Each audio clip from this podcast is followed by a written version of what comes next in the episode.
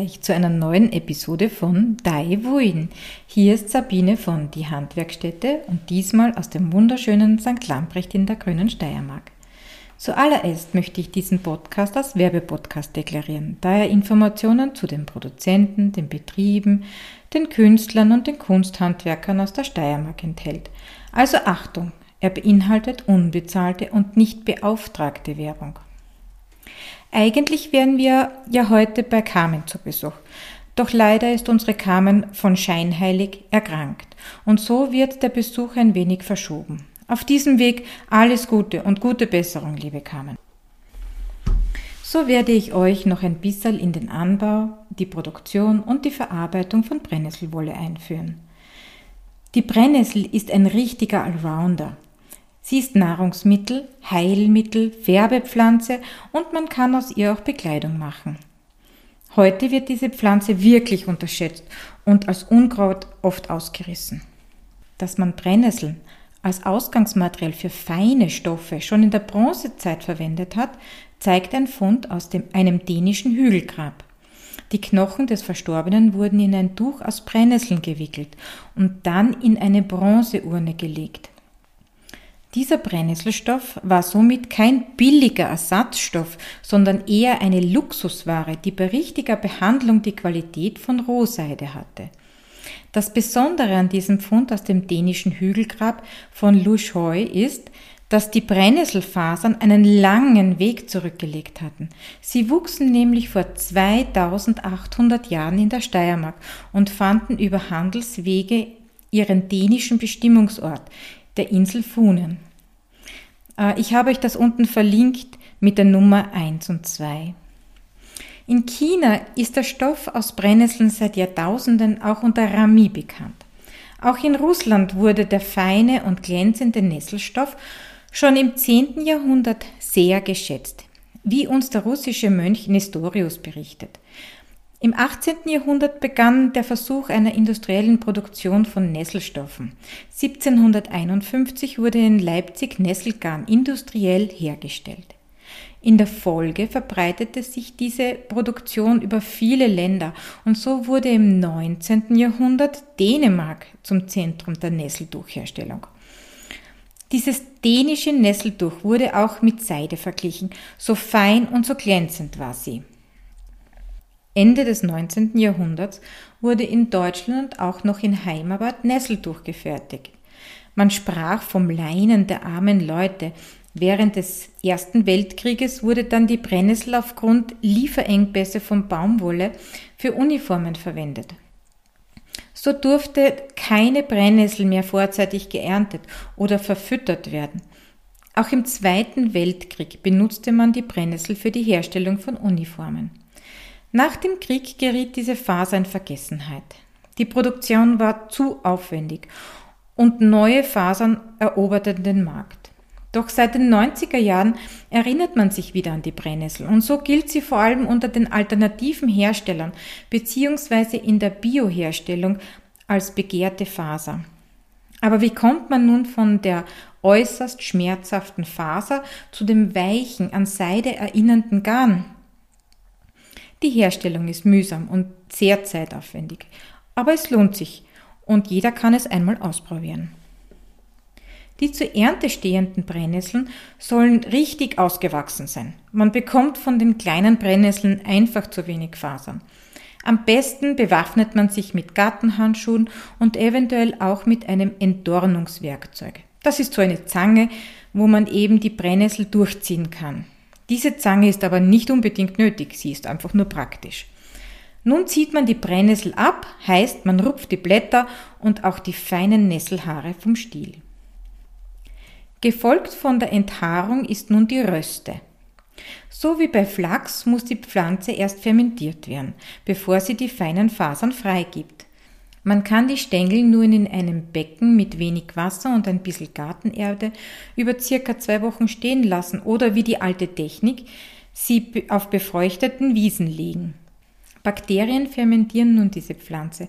Heißt, die Pflanze wird von den Bakterien verdaut und die unverdaulichen Baststreifen, eben die Wolle, und die verholzten Teile bleiben über. Nach dieser Röste müssen nun die verholzten Stellen vom Bast getrennt werden. Dazu bricht man diese Teile vorsichtig vom Bast ab. Bilder dazu habe ich euch unten und ein Video von YouTube verlinkt. Danach kann man die Bastfäden verspinnen und sie werden noch weich gekocht und danach gewurzelt, also zwischen den Händen gerieben. So wird auch Flachs verarbeitet und Leinen hergestellt. Die Brennnessel zählt zu den Bastfasern und ist in der Botanik unter dem Namen Urtica dioica L. convar Fibra bekannt. Sie wird unter anderem auch deshalb heutzutage von der Bioproduktion geschätzt, dass sie ohne Düngemittel, ohne Pestizide und ohne künstliche Bewässerung auskommt. Die feinen Fasern sind circa 7 cm lang und sehr reißfest. Die Fasern sind innen hohl und haben deshalb auch eine gute Dämmeigenschaft. Sie können auch gut Wasser aufnehmen. In der Industrie wird die Fasernessel zur Herstellung der Garne verwendet, da die Ausbeute eine größere ist. Aber im Grunde kann man jede Unterart der Brennnessel für die Fasergewinnung benutzen.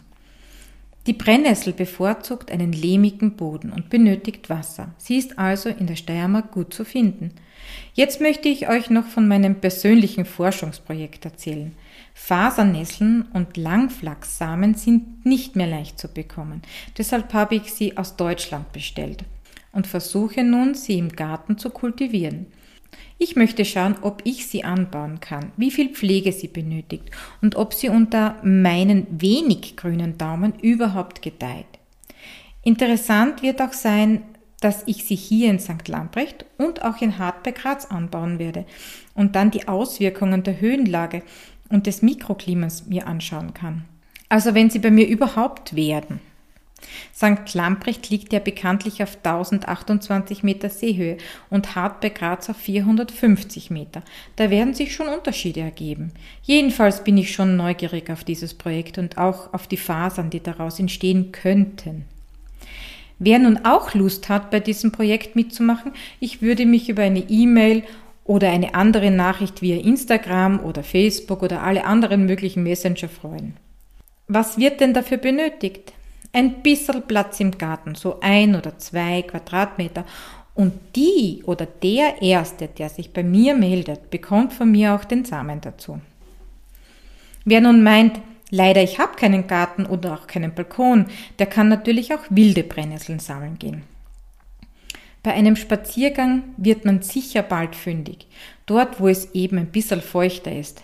Eventuell der Boden lehmig. Apropos Spaziergangerl.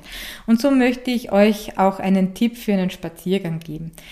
Wir waren gestern in der Krackerschlucht. Zugegeben, nicht unbedingt die beste Zeit dafür, da die Wege noch ein wenig vereist sind und man schon aufpassen muss, dass man nicht im Bacherl landet. Aber diese Krackerschlucht ist wunderschön und im Sommer auch für wenig geübte Wanderer zu begehen. Der Ausgangspunkt für dieses Spaziergangerl ist der Parkplatz in Mühldorf, Nähe Neumarkt in der Steiermark. Zuerst kommt man zu einem sehr netten Spielplatz für Kinder mit Bachzugang und Schaukeln. Wenn man mit kleinen Kindern in der Gegend Urlaub macht, lohnt sich schon allein der Spielplatz, um dort hinzufahren. Danach betritt man einen Weg, der sich am Ursprungsbach entlang windet und auch einige Male über den Ursprungsbach mit Holzbrücken führt. Am Weg entlang sind immer wieder Stationen, die die Natur und Eigenschaften von Wasser erklären. Der Ursprungsbach bezaubert auch mit kleinen Wasserfällen, die dann ihn zu einem zwölf Meter hohen Kaskadenwasserfall am Ende der Schlucht führen. Danach kommt man an der Jausenstation Zeckis Hütte mit einem Spielplatz vorbei und geht dann über die Wiesen zur Rußkeusche, die offenbar hervorragende Bretteljausen hat. Leider war sie noch geschlossen und so können wir über die Kulinarik keine Auskunft geben. Am Ende dieses Spaziergangers, es sind nur 3,9 Kilometer, gibt dann der Fischerwirt eine gute Einkehrmöglichkeit. Dort haben wir mit Freunden einen unglaublich guten Saibling gegessen.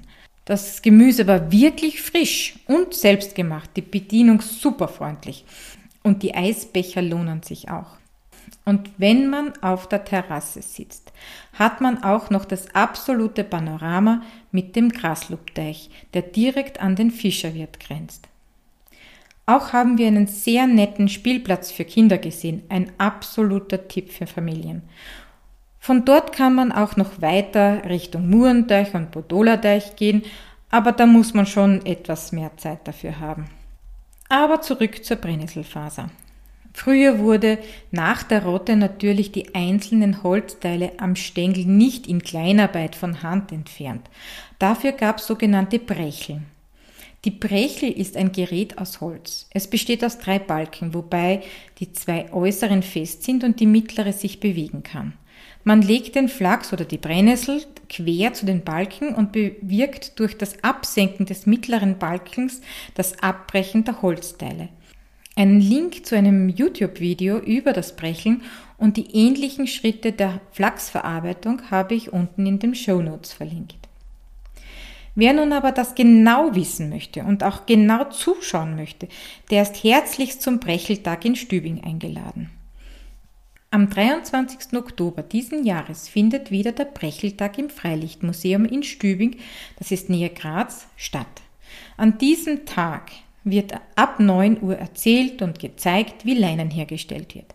Flachs und Brennnessel sind Bastfasern, die Verarbeitung ist sehr ähnlich. Der Thementag in Stübing beginnt mit dem Anbau liefert Informationen über die Ernte und zeigt, wie man nun Fasern mittels Raute, Hecheln und Brecheln gewinnt. Auch ich werde an diesem Tag dort dabei sein und die Flachsfasern von Berthas Flachs verspinnen. Berthas Flachs? Berthas Flachs ist eine Initiative von Christiane Säuferlein. Sie hat alte Flachszöpfe aus einem Bauernhof bekommen. Die Besitzerin dieser Flachszöpfe war Bertha und diese Zöpfe waren ihr wichtigster und wertvollster Besitz. Lange Zeit lagen sie in der Hochzeitstruhe und wurden von Christiane gerettet. Ihre Initiative schickt die Zöpfe in die ganze Welt und so wird Berthas Flachszöpfe lange nach ihrem Tod in der ganzen Welt versponnen und verwebt. Die Infos zu Berthas Flachs, zu den Kursen von Christiane, sie hält Kurse übers Spinnen und Pflanzenfärben, habe ich euch unten wieder verlinkt. Bei einem Flachsspinnkurs konnte ich auch Carmen kennenlernen und so schließt sich nun der Kreis und ich wünsche Carmen noch eine gute Besserung und hoffe die Folge über die Brennnesselkleidung und ihrem Shop Scheinheilig bald nachholen zu können. Wie immer, dieser Podcast dient eurer Unterhaltung, stellt keinen Anspruch auf Vollständigkeit und Richtigkeit. Die angegebenen Fakten werden aber von mir zum Selbststudium und zur Überprüfung mittels Link in der Description Box hinterlegt. So wünsche ich euch noch einen schönen, wolligen Tag und auf ein Wiederhören bei der nächsten Folge von Daiwuin oder die Steiermark spinnt.